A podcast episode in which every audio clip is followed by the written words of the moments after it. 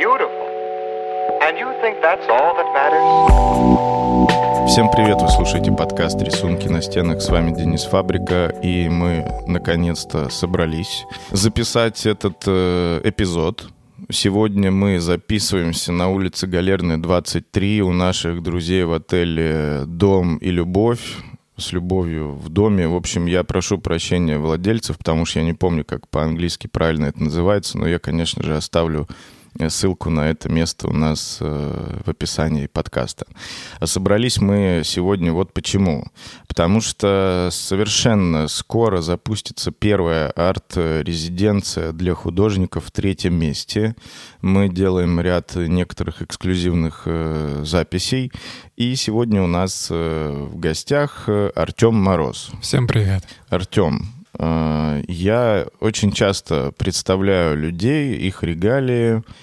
Э, кто-то мне говорит, как это лучше делать, кто-то нет. Всегда это по-разному происходит. Вот мне бы хотелось, чтобы ты сам смог себя представить. Как э, лучше тебя характеризовать, кроме знака зодиака, конечно же.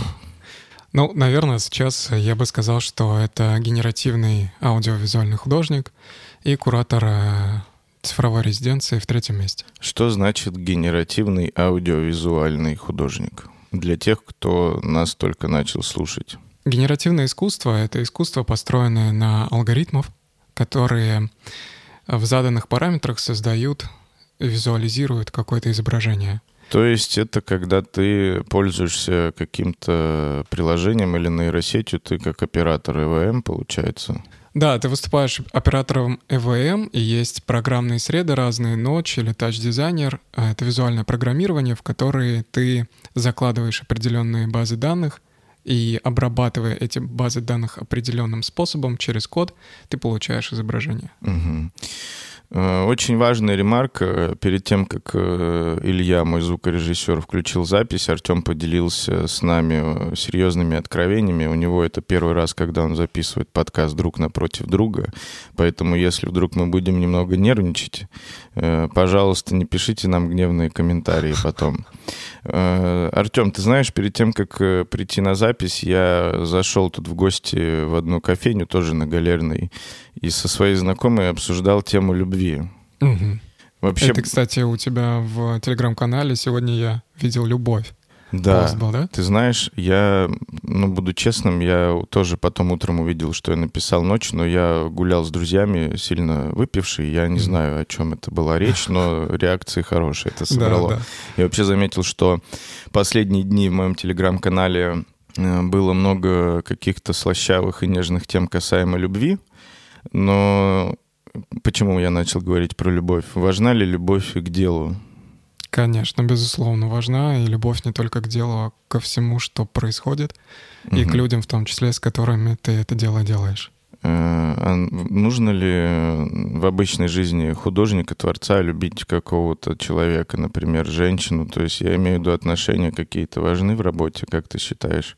Я думаю, отношения выступают э, показателем и возможностью это проявить, и возможностью это прочувствовать внутри себя, внутри другого человека, и как-то это дальше интерпретировать в своих работах. Я задаю такие банальные вещи касаемо любви, потому что на днях я разгонял со своими друзьями-художниками тему, что любовь важна и в работе, в том плане, что художники очень часто продают свою какую-то травму, в своих uh-huh, холстах, работах, uh-huh. они рефлексируют, это помогает им двигаться вперед, как я понимаю. Поэтому и есть такой вопрос, э, что могут показывать художники, если, например, у них э, все хорошо. Все хорошо? Да. Вот Слушай, ты это... как э, художник генеративного искусства, вот ты что показываешь? У тебя там есть страдания, какие-то философские размышления? Чем ты питаешься? Мне кажется, субстратом действительно может быть разная энергия. Это может быть какая-то травма и сильные переживания с этим перенесенные. У меня в исследованиях, наверное, больше любовь и наблюдение за природой, потому что я пытаюсь проанализировать алгоритмы создания чего-то в рамках природы. И проект, который текущий, я сейчас разрабатываю и создаю, построен на так называемых L-системах. Это алгоритм роста растений, то, как они развиваются, как они вьются, э, сколько стеблей, веток и прочего получается в результате вот их роста. На основании этой системы, то есть есть прописанный алгоритм физикам и биологам разработанный, они наблюдали тоже и вывели какие-то паттерны. На основе этих паттернов можно воссоздать э, в разных вариациях бесконечных э, вот эту генеративную историю роста растений.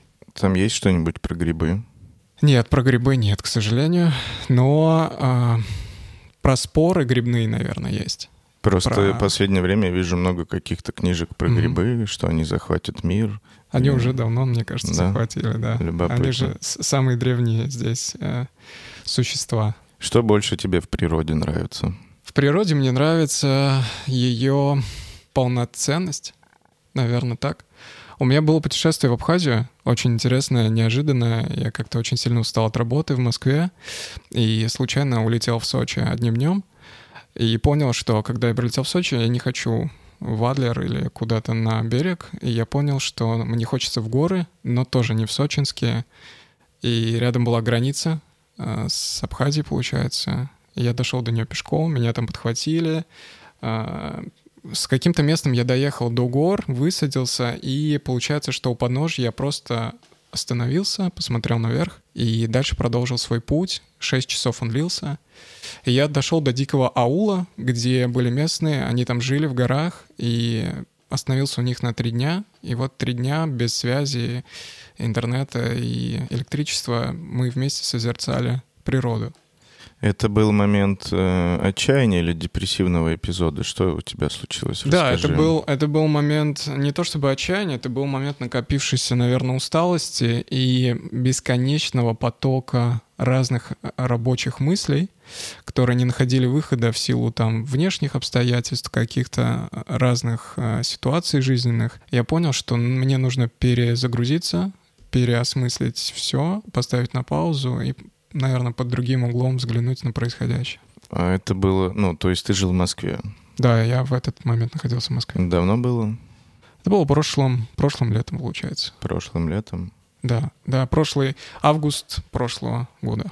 А как ты оказался в Петербурге? С Питером связаны очень приятные вещи. Тоже когда-то в Москве у меня была студия дизайна, и мы снимали офис на чистых прудах. И в какой-то момент тоже вал работы перевалил все мыслимые и немыслимые границы, и мы вот со студии, с ребятами, с командой решили, что нам нужно развеяться на 2-3 месяца, и выбрали для этого город Санкт-Петербург. Студии переехали в Санкт-Петербург, тоже основали здесь, и это было, наверное, мое такое первое основательное знакомство с городом. И какие впечатления у тебя производят? Супер положительные, очень красиво. И в момент, когда мы вроде как отдохнули, и уже надо было возвращаться обратно в столицу, мы даже немного расстраивались все, потому что было очень приятно. Я буквально недавно просто в Москву переехал, угу. но очень часто возвращаюсь в Петербург. Это моя третья поездка в Питер за три месяца уже. И в две из них мы уже с тобой повидались, получается. Как тебе переезд и как тебе разница? Передаю эстафету тебе, как ведущего. Ну, мне интересно, правда. Как мне переезд, да максимально стрессово, максимально просто лютая адаптация. Мне там крайне тяжело. Не знаю, пока позитивного мало для себя я вижу по ощущениям. Но, ну, меня триггерит, конечно, еще жестко. Но из положительного, что когда я прихожу на какие-то открытия, закрытые вот эти вечные, то люди уже меня знают по подкасту «Рисунки на стенах», и поэтому как бы порог входа сильно легче, mm-hmm. что меня уже где-то знают, а я этих людей ну, не знаком с ними. Mm-hmm. И, конечно, это любопытно, интересно изучать московскую движуху. В целом там прикольно, но по внутренним ощущениям тяжеловато. Тяжеловато, потому что ты знаешь, где твой дом, где твое сердце, и чувство, что я изменяю как будто. Угу. Хотя я не знаю, что это за чувство, у меня не было практики измен, но ощущение, как будто я кого-то предал. Угу. Ну, посмотрим. Мне говорят, что нужно просто немножко еще пожить, чтобы воткнуться. Адаптироваться. Да, Мгм. вот. Поэтому я даю еще себе какое-то время, а там э, будем смотреть. Как бы в любом случае в Москве есть возможности также помогать с каким-то развитием культурных проектов. Э, Даже возвращаясь в Петербург, я как раз-таки по работе езжу заниматься именно этими проектами. Поэтому в целом, окей, типа, потерпим пока да, что. да, понимаю. понимаю. Найду свои любимые кофейни, вот это все, знаешь, как Ага. любимые места, где повеселиться, где пострадать, где посозерцать, может быть. Вот. э, Ну, в целом, да, любопытно. Мне еще нравится в Москве в том плане изучать э, контрастность э, тусовок, уровень организации каким-то там открытием выставок, выставочных пространств, экспозиций, э, с какой ну, интенсивностью они там происходят, да. Ну, в любом случае, сравнивать глупо Москву и Петербург, Мгм.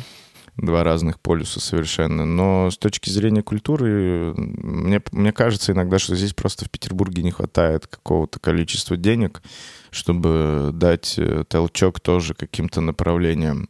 Мы понимаем, что в Москве денег явно больше, но в Петербурге тоже есть компании, которые готовы вкладывать Да. в... Хоть и немного, но они правда есть. Да, поэтому посмотрим, к чему это все приведет. Я все надеюсь, что это приведет к тому, что я наконец начну записывать видео-подкаст уже. Э, Пока, в общем, такие мечты Класс. и влажные фантазии. Вот, может быть, есть вещи, которые ты хочешь рассказать. Про Москву? Да в целом, может, у тебя есть что-то, что наболело. Обычно, э, Слушай- смотри, обычно так происходит, я тебе сейчас расскажу. Люди, которые приходят на подкаст, они думают, что я готовлю какие-то тезисы, я максимально готовлюсь, изучаю героя, все остальное. Но, дорогие слушатели, это мифы, которые, наверное, мифами будут оставаться. Вот, допустим, выпуск Сабины Чагиной, который существует у нас и записывался в Москве в рамках «Артмосферы», Э, перед записью с Сабиной я с ней был знаком ровно три минуты, пока я ее встречал возле нашего отеля, мы поднимались в номер. Это очень крутые кейсы и очень э, живое что-то получается. Э, Тезисы в любом случае наверняка требуются, когда вы хотите раскрыть какую-то тему. Мгм. Да, в, нашем случае мы записываем э, эпизод, посвященный арт-резиденции. Мы, конечно, про нее поговорим. Но также мы с тобой общаемся как с представителем творческой индустрии, если можно так сказать. Творческая индустрия, наверное, как не очень, да, звучит. Да нет, почему? Нормально? Нормально. Может, мы сейчас кого-то задели вдруг нечаянно такими формулировками. Ну и, как говорится, поебать.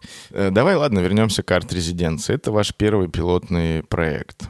Да, это первый пилотный проект, и, наверное, прежде чем мы к, к нему перейдем, хочется рассказать про... Что такое раз- третье место, наверное, да? Или мы Или это уже... Третье, надо, кстати, об этом сказать. Это очень важная концептуальная составляющая. А, Есть философский трактат. Я не помню, если честно, имя а, ученого, который сказал, что в жизни человека есть три места. Первое место — это его дом, второе место — это его работа, там, где он работает, и есть третье место, там, где он отдыхает, созерцает, встречается с друзьями, проводит какие-то творческие вечера и так далее. Вот. И поэтому и получилось название «Третье место», собственно говоря. Мне кажется, это ну, очень классно, когда такие мысли уже в фундаменте основания лежат. Да, такое что-то душевное. И здесь, кстати, хочется рассказать про разницу тоже э, Питера и Москвы. А, не знаю почему, но в Москве мне очень тяжело творилось. Именно вот с точки зрения художественной какой-то. Я тебе Очень- объясню потом, почему. Да, тяжело создавать. Там очень большой поток, а, поток здесь и сейчас, который не как будто ориентирован на глубокую проработку и исследование. Все так. Это не в долгую. Да, да. И с одной стороны, в этом есть свои плюсы, безусловно, но когда ты хочешь погрузиться и тебе нужно время, Питер — идеальное место для того, чтобы здесь этим заняться. Я для себя пока так охарактеризовал эту всю историю. Я об этом тоже много с разными художниками, там, кураторами обсуждал, что в Москве деньги, в Петербурге таланты. В Петербурге люди, художники раскрывают свои какие-то талантливые там Мгм. вещи. А Москва — это boost, который может помочь это как-то скорректировать, либо, не знаю, монетизировать, сделать успешным, привлекательным, узнаваемым. Хотя в Петербурге это тоже возможно, просто немножко иначе. На других выглядит. скоростях. Да. Поэтому, конечно, когда люди из Москвы приезжают в Петербург, здесь как раз можно и замедлиться. Ну вот я по своим сейчас ощущениям говорю, что ты можешь пойти и погулять час там по центру города, угу. просто погулять, чего в Москве крайне мне не хватает, именно просто погулять, потому что там ты не можешь просто идти и гулять, тебе нужно делать дела, ты же деловой мальчик, тебе нужно все решать без конца и края. Поэтому вот этот поток информации, он у тебя просто, ну, у тебя не остается свободных мыслей на подумать. Поэтому и Абхазия случилась, мне кажется. Вот. Она. Понимаешь, она тебя, возможно, как-то там направила или перезагрузила, или дала тебе, может, новые ценности или осознание какое-то. Наверняка. Я, кстати, тоже скоро в горы поеду. У меня дикая потребность в этом. Это будет, правда, в конце месяца. Я поеду туда день рождения свой праздновать. Я прям магнит какой-то у меня я тоже в Сочи полечу. Вот. Не знаю, что будет, но кажется, что я должен быть там в этот mm-hmm. день такая есть Крутая история. идея. Обязательно надо съездить. Мне тоже в плане Москвы, наверное, не хватает каких-то свободных минут э, подумать о глубоком. То есть я, конечно, читаю по утрам Марка Аврелия, но этого не хватает, знаешь, чтобы... Чтобы полностью восполнить. Да, да, да. Так возвращаясь, ладно, к третьему месту. Э, с философией в целом понятно. Это, куль... это правильно ли можно сказать, что это культурно-городское пространство? Или просто есть позиционирование вообще? Да, это оно... культурно-городское пространство. Это кластер, по сути, который только начинает свое формирование. Угу. А, как случилась идея с арт-резиденции? Потому что на, на моей памяти ребята делали вроде бы вы, ну раньше выставки mm-hmm. всегда были точно, я ходил на разные тоже открытия. А, ярмарка тоже, кажется, была, по-моему, в прошлом году, если я не Я могу ошибаться, но я помню, что она была какая-то ярмарка современного искусства. В этом году была классная ярмарка, на которую я попал, и вдруг арт-резиденция. А, да, все случилось стихийно и поступательно одновременно. А, то есть в Питере начали организовываться небольшие группки, насколько я понимаю.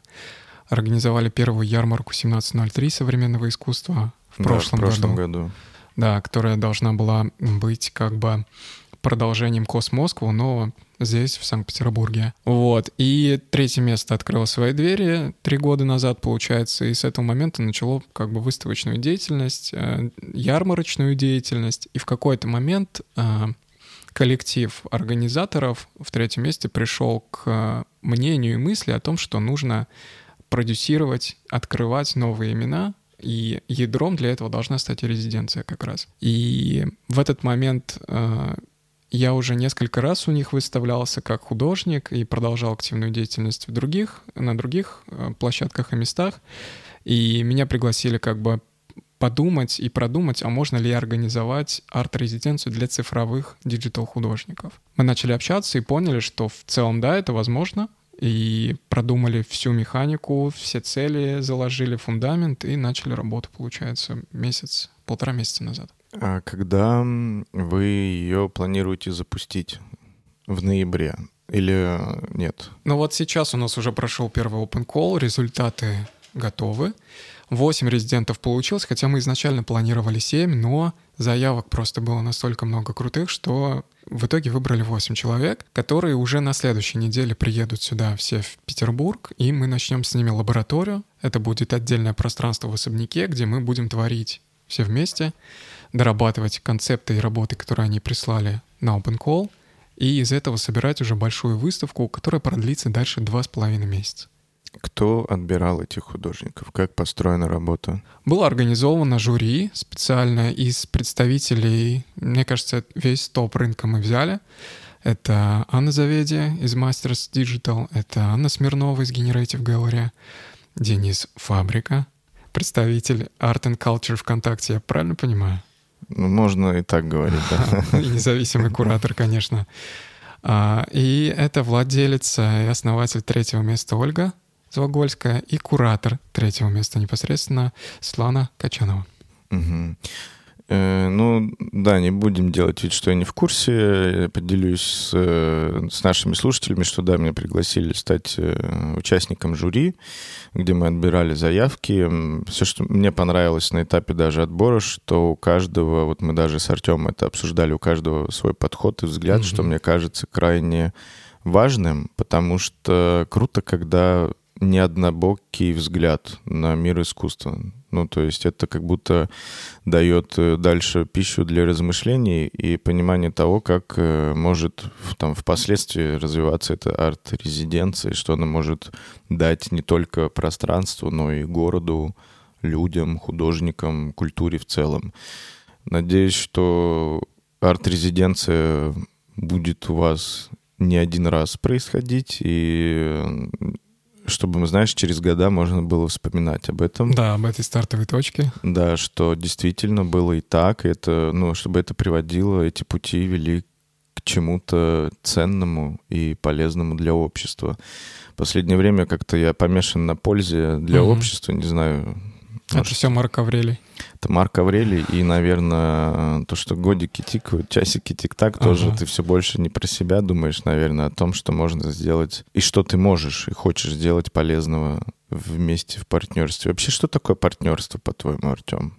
Когда мы завернули да, как? Интересный вопрос. Продолжая, наверное, твой предыдущий спич, в какой-то момент наступает пресыщение от а, обычных каких-то вещей в жизни — и ты приходишь к осознанию, что больший кайф и удовольствие ты получаешь от взаимодействия с кем-то и взаимодействия, направленное на созидание и на пользу. А, я думаю, вот с этой точки начинается момент партнерства.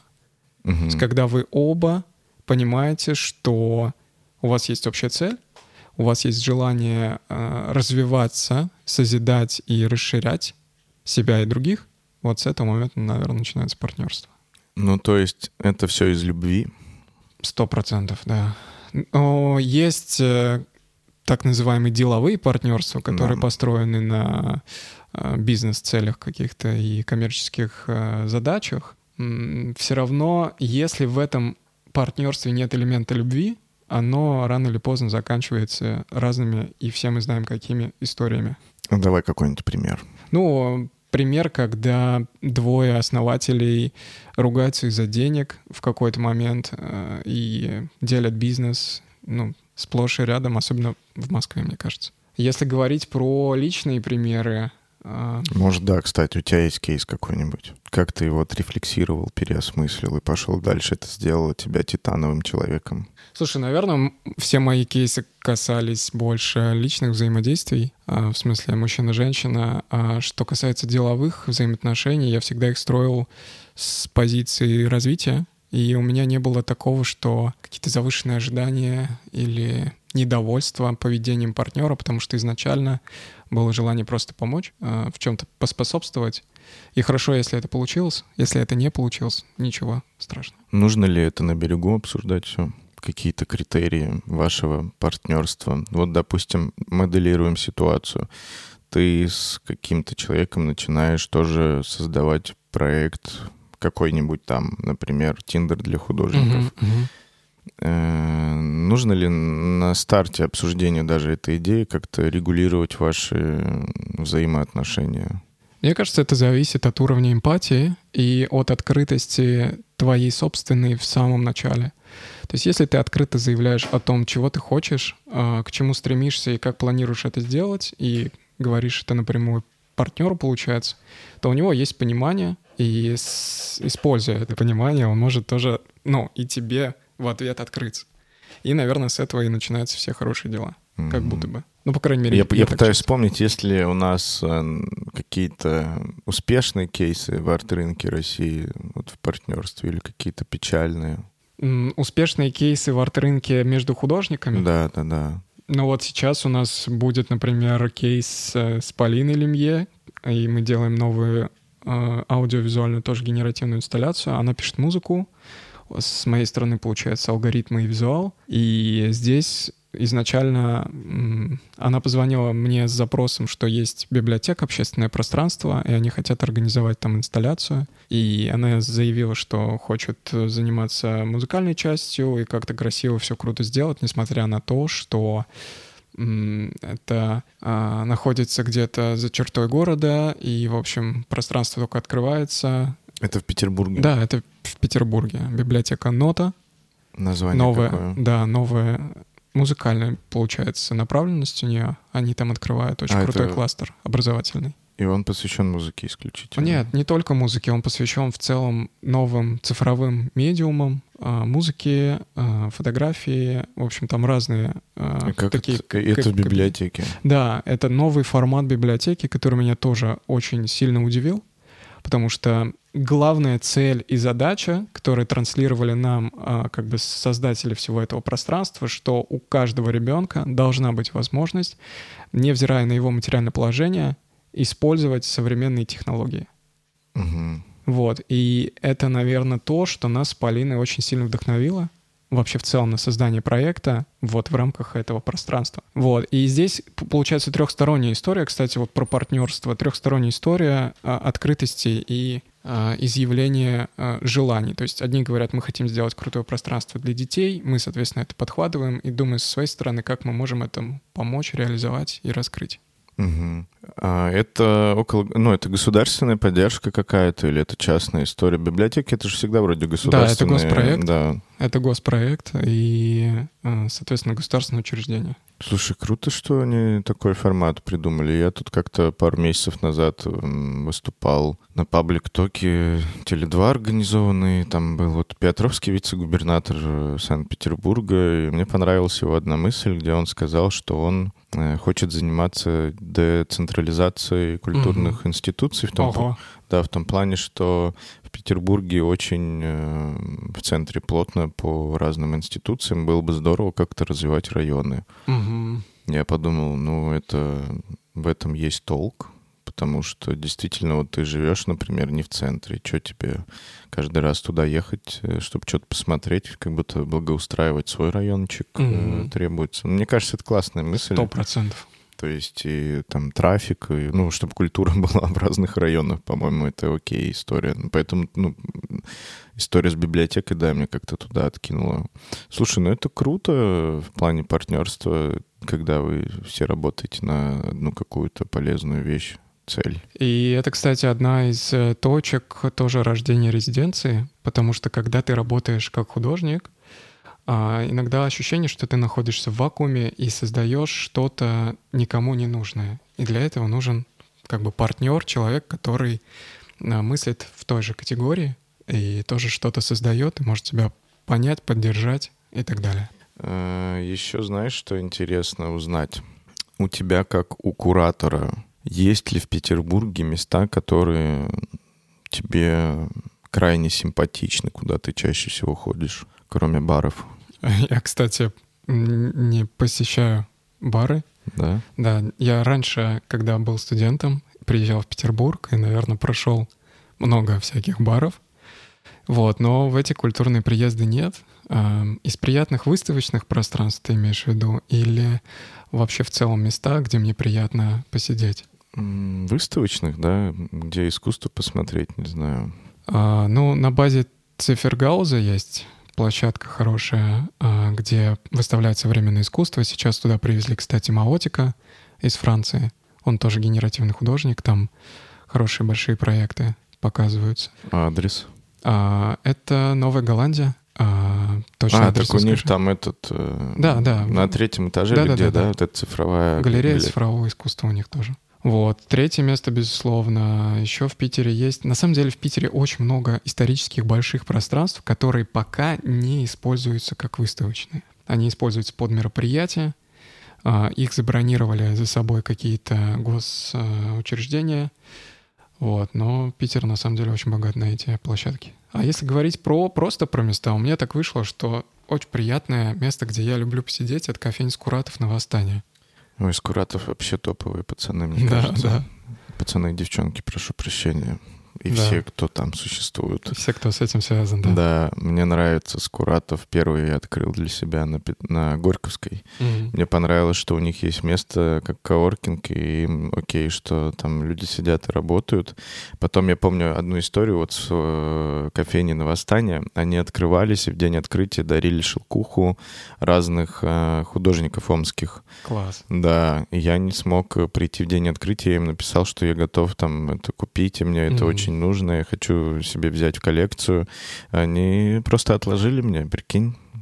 Я Круто. потом пришел в удобный мне день, взял эту шелкуху. Мне показалось очень Короче, очень круто, что они свое локальное искусство показывают даже здесь. Потому что, ну как, ну, у меня, допустим, нет такого лютого запроса узнать что-то про омское искусство, хотя Да, у нас да, да. там много э, в Петербурге есть там художников из Омска, тот же там Вова Цыган, условно. И это классная история. Типа, там реально круто. Они в Москве есть, кстати, я видел их кофейни, пару уже. Но еще не успел туда зайти. Интересно, отличается вайп там или нет. Вообще вот эта связка бизнес-художник очень классная на самом деле а, для раскрытия имен и для бизнеса в том числе. То есть это вин-вин история для меня всегда. Главное это правильно позиционировать, правильные ценности доносить через это, и тогда все складывается просто супер. Ну, да. Но как будто иногда это не всегда выглядит э, понятным, что ли. Мгм. Ну, то есть иногда не очень понятно, зачем бизнес привлекает художников, которые... Ай, ладно, не будем разгонять эту грустную историю. Но в целом это класс, что сейчас это практикуется, да, привлекают художников, чтобы те делали какие-то стаканчики для кофе. Э, Вот недавно, кстати, Befree выпустил э, коллаб с Да. Турбеном питерским. Я сразу себе купил свитер. Ну, то Очень- есть маркетинг сработал на меня 100% сразу. Я подумал, йоу, это очень красиво, я хочу такую вещь себе. Э, Написал об этом везде, где только мог, и подумал, ну вот, вот такие примеры, они классные. То есть, я надеюсь, э, все счастливы с этой коллаборацией, художник и компания, но и, и зритель тоже доволен. А чего не хватает сейчас, как ты думаешь, художникам в России? Чего не хватает. Чего не хватает? Или всего за глаза? Когда работаешь и создаешь, очень мало времени остается на продюсирование. Продюсирование отдельная вообще большая история для художника, и на самом деле это его ответственность. Вот, но не всегда хватает ресурсов и времени на то, чтобы грамотно этим заниматься. На мой взгляд, в России не хватает э, продюсерской истории для художника именно, потому что она есть для музыки, она есть для авторов, которые пишут книги, но для художников пока А очень га- мало. галерея может выступать продюсером? А, Галерея, скорее, да, это ее прямая функция а, выступать продюсером художника, но и галерей у нас не очень много. Немного, да. И иногда я думаю, зачем вот художнику идти в галерею, если он может св- свободно, спокойно продавать все через социальные сети. Ну, допустим, просто если разгонять. У меня тоже был этот вопрос как у художника, и я отдаю себе отчет в том, что это профессиональная деятельность галериста, то есть он занимается, во-первых, подбором создания коллекции, а дальше продвижение этих коллекций в разные институции. И здесь, конечно, напрямую зависит от статуса и широты охвата этого галериста. Если ты понимаешь, что это знаковая какая-то большая галерея, то это большой boost для тебя, как для художника, быстро зайти в рынок и начинать делать свои работы на чуть более больших оборотах, так скажем. Мгм. Если это галерея, которая только открывается, начинает свое позиционирование, здесь, конечно, ты выступаешь в роли соучастника и, наверное, сотворца всей вот этой движухи. В современных реалиях все-таки все равно даже какие-то выставки, ярмарки а, большого а, охвата и формата а, требуют официальной регистрации. То есть ты не можешь зайти туда просто как художник. Ты должен заходить туда через галерею. И вот здесь как бы галерея неотъемлемая часть процесса. Может ли художник быть сам себе продюсером? Да, конечно. Но это не будет похоже тогда просто как, э, ну, как продюсерский проект. Знаешь, как вот есть э, музыкантов, то есть просто собирается какая-то группа, чтобы просто заработать денег. А, Продюсирование я здесь рассматриваю скорее с точки зрения правильного рассказа о том, что ты делаешь. Мгм. И, конечно, художник должен а, правильно и систематически этим заниматься. То есть не просто выставлять э, сторисы свои. Вот моя картинка, да. Да, да. Я про- ее написал. Да, да, верно. То есть рассказывать про процесс, рассказывать про то, как, а, как ты пришел к этому, что явилось той опорной точкой, с которой ты начал исследование в той или иной сфере. Я все думаю, как раньше художники справлялись без социальных сетей. Я тут читал книгу «Неофициальное искусство Ленинграда» и думаю, ну я читаю записки людей, которые общались, дружили с этими художниками, а как они о себе заявляли в эпоху отсутствия там, того же мобильного телефона у тебя в руках. Слушай, ну разные же кейсы были. Если мы берем музыку, то это просто взрыв- взрывалось и расходилось кассетами там передавали друг другу. А если мы говорим про художественную среду, вот здесь у меня на самом деле нету кейсов старой школы. Я не знаю. Иногда мне хочется выпустить все выпуски подкаста просто одним боксом на кассетах. Такая есть мечта, чтобы, знаешь, был такой бокс рисунки. Ретро-бокс? Да, рисунки на стенах, там э, кассеты, мы же обложки делаем с разными художниками. Ага. Типа одна кассета, один художник, там мерч Очень какой-нибудь. круто.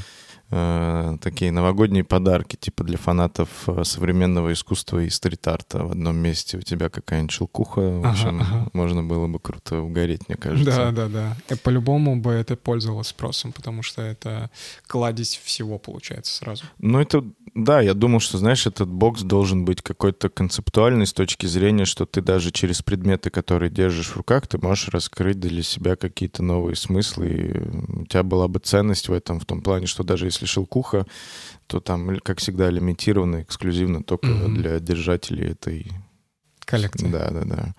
Слушай, ну круто, что, мне кажется, а мне больше нравится вот в плане продюсирования смотреть, как, э, э, ну, с галереями плюс-минус понятная история. Мне нравится смотреть, когда художники пытаются, да, уходить в продюсирование, но в этот момент как будто теряется уже у них искусство, то есть, знаешь, баланс какой-то нарушается. И вот это опять к теме партнерства, что не хватает будто бы связки художника или куратора, там, художника и продюсера. Ну, кураторы сейчас тоже, мы все знаем, что есть. типа, Там, куратор-организатор, куратор-продюсер, там э, столько регалий сейчас, что Да, да, можно э, сойти с ума. Я думаю, что было бы здорово, чтобы у нас было такое приложение, про которое я последнее время активно везде говорю, не знаю, что это за фантазия, где ты мог бы встречать и кураторов, и продюсеров в одном месте, и они могли как-то взаимодействовать на базе этого, создавать интересные проекты для города или для горожан, не знаю. Ну, можно сказать, что Behance подобная площадка, но она все-таки ориентирована на дизайнеров и на креаторов а, да, другого формата немножко. Другое дело еще, знаешь, что интересно? Вот мы записываем уже с 22 года подкаст. Первый выпуск вышел 1 января 2022 года. И интересно, что будет с этим через пять лет, и какие художники еще будут заниматься искусством, а какие не будут. То есть такая какая-то документальная историческая история меня интересует. То есть даже вот в продюсировании я к этому подходил сначала с точки зрения продюсирования. То есть я в моменте выбирал э, художников, которые мне, конкретно мне, казались интересными. Для того, чтобы с ними просто пообщаться, я понимал, что они делают какие-то важные, интересные проекты там, внутри комьюнити, локально, как-то федерально, может быть. Э, Чем дольше я записываю этот э, подкаст, тем больше я думаю, что, м, что мы сможем увидеть через года. То есть как развиваются эти художники. Какие-то уже не развиваются. Кто-то делает, э, кто-то продолжает, кто-то нет. И как будто, знаешь, как подкаст «Машина времени», когда ты можешь открыть какой-нибудь выпуск, записанный пару лет, ну, сколько, ну, даже не пару, да, 23-й год всего. Скоро уже 24 Подожди, это что, так мало времени подкасту? Да почему мало? Уже почти два года. Почти. Да. Чуть-чуть осталось. Даже за эти два года многие там уехали, кто остался, ну, типа, развитие такое у всех интересное. И с точки зрения продюсирования, конечно, понимаю, если я бы взялся за этот подкаст как продюсер других проектов, как я берусь за Мгм. это, то наверняка мы бы уже с Илюхой снимали видеоподкаст. А пока только аудио, друзья. Вам придется еще какое-то время слушать голос. Потерпеть немного. Хотя голоса у тебя голос абсолютно прекрасный. Нормально, да, слушается? Надо, может, в этот СМР уйти просто. Да, да, да, да, да. Так, Артем, э, мы с тобой точно узнали, какие места тебе нравятся. За какими художниками ты следишь? А, Всегда теряюсь, а, когда задают подобный вопрос, потому что на самом деле, если честно, то ни за Ни за какими. какими. М-м. У меня вот из-за этого иногда возникает как... Ты знаешь, иногда я чувствую, что у меня передозировка искусства. То есть я как бы крайне люблю свою работу, люблю то, чем я занимаюсь, и иначе бы я этим не занимался. Но иногда у меня возникает чувство, что я устаю от э, искусства, понимаешь? То есть работа моя связана с искусством так или иначе, с культурными проектами. Свое свободное время я где провожу? Конечно, я хожу в музеи, в галереи. Друзья, товарищи, у меня художники, там, кураторы и все, кто занимается искусством, так или иначе с ним связан напрямую. Э, В свободное время я записываю подкаст с художниками и кураторами. И иногда я думаю, что мне хочется просто смотреть на бетон серый. Вот понимаешь, ну то есть, когда ты, понимаю. ты уже этим переполнен, то есть, а когда ты переполнен, э, твой фильтр может ломаться, то есть ты можешь не отсекать, где хорошо, где плохо. Это Да, да, да. кажется крайне важным в работе во всяком случае. Ну, в отборе, по крайней мере, Да, тоже. вот в отборе это очень важно, поэтому я ищу решение этого вопроса, как бы не выгореть с этим всем. Как бы не выгореть. В, в горы, да? Да, в горы надо сто процентов. Поэтому я сказал, что это классная идея на день рождения туда слетать. Вот, а вообще ты начал затрагивать тему как бы не выгореть, и я поэтому именно тоже не слежу, потому что нужно в моменте кристально чистое видение и абсолютно объективную оценку иметь а, с кураторской точки зрения, когда ты подбираешь проект или образуешь коллекцию из проектов для создания той же самой выставки, нужно понимать, как это все собирается, в чем преимущество одного перед другим, я имею в виду а, технологическое, например, или концептуальное. И здесь, конечно, да, очень важно быть в фокусе и со свежим взглядом. Ну, и- а что делать? Как отдыхать, по-твоему? Я на самом деле отключаюсь на выходные полностью. Мне этого хватает. Ну и, конечно, сон — это супер важная вещь, а, с годами, с ко- которой я пришел с годами только. Раньше очень много жертвовал сном в студенческие годы для того, чтобы все успеть и сделать на хорошем уровне.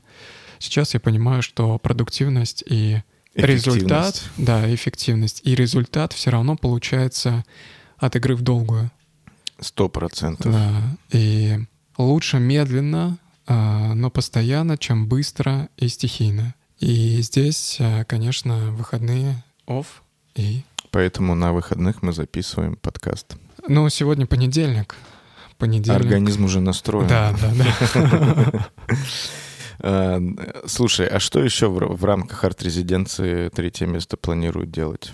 Слушай, мне хотелось бы, на самом деле, просто организовать тусовку, такую некоторую комьюнити, которая могло душевно внутри себя вариться. Я не знаю, как по-другому это выразить. А, Я уже говорил, что художнику, когда он творит, очень сложно верить в то, что он делает что-то значимое, потому что все кругом показывают и говорят ему об обратном а, что он не занимается реальным делом, что он находится в каком-то своем вакууме, что то, что он исследует, никому не нужно и неинтересно. И, конечно, это очень сильно тормозит процессы и избавляет градус уверенности в том, что ты производишь. И здесь хотелось бы создать место, где ребята могли бы встретиться, обсудить, перекинуться идеями, продолжить, встретить поддержку в виде там инструментария, какого-то экспертного надзора, а, лекций и прочего. И я на самом деле свою внутреннюю боль, когда я как художник участвовал в различных open колах институциях, пытаюсь трансформировать через этот проект для того, чтобы а, ребята, которые только начинают свой путь, не сталкивались с этим, а видели какую-то отдачу. Ну, это любопытно. Да, да. Все те вещи, которых мне не хватило, когда я участвовал во всем, а, я стараюсь а, закрыть и привнести в тот формат, который у нас сейчас образуется. И это продюсирование касается в том числе. То есть вы привозите художников, помогаете им, направляете, они живут в это время в Петербурге, правильно я понимаю? Или как это? Да, все верно. Мы те ребята, которые за, за рамками Питера находятся, мы их привозим, организуем здесь проживание. У них будут три раза в неделю встречи в рамках резиденции лабораторий э, с экспертами и кураторами. Вот. А в другое, любое свободное время они могут приехать на площадку и создавать, творить, взаимодействовать. И здесь хочется, наверное, выделить комплексный подход к продюсированию, потому что я хочу записать тоже подкасты и лекции с каждым из художников про их исследования и раскрыть а, видео и фотопродакшн их работ сделать. А, И мы сейчас договариваемся с бизнес-брендом на то, чтобы создать с ними совместно одну большую работу для этого бренда, чтобы у них в портфолио уже был кейс а, работы в среде, потому что это очень важно, показывать, что твое искусство работает в среде. Мне кажется, это просто шикарная возможность для художников так и о себе заявить и получить новый опыт. будем создавать такое место вместе. Правильно ли я понимаю, что это как пилотный сейчас проект стартует? Да, это пилотный проект, абсолютно безумный на самом деле в текущих реалиях, но у меня очень большая вера в то, что это нужно, а, в то, что это важно, и что это даст много любви. Кайф. Давайте на этих красивых словах мы будем заканчивать нашу аккуратную, теплую э, беседу. Артем, спасибо тебе за этот разговор. Ссылки на резиденцию, на третье место мы оставим в описании этого эпизода. И напоминаю всем, кто дослушал до конца, э, нам требуется, точнее, площадка, где мы занимаемся дистрибьюцией, просит нас активно, чтобы вы ставили нам лайки и комментарии. А это э, просьба не одной площадки, а всех. Ну, то есть, если вы слушаете нас э, в Apple Music, поставьте нам комментарий. Если на Яндексе, поставьте нам лайк. Так, такая была просьба. В общем, на этом все. Спасибо всем. Спасибо тебе огромное за то, что ты делаешь. Спасибо. Э, ну и все. Пока. Пока.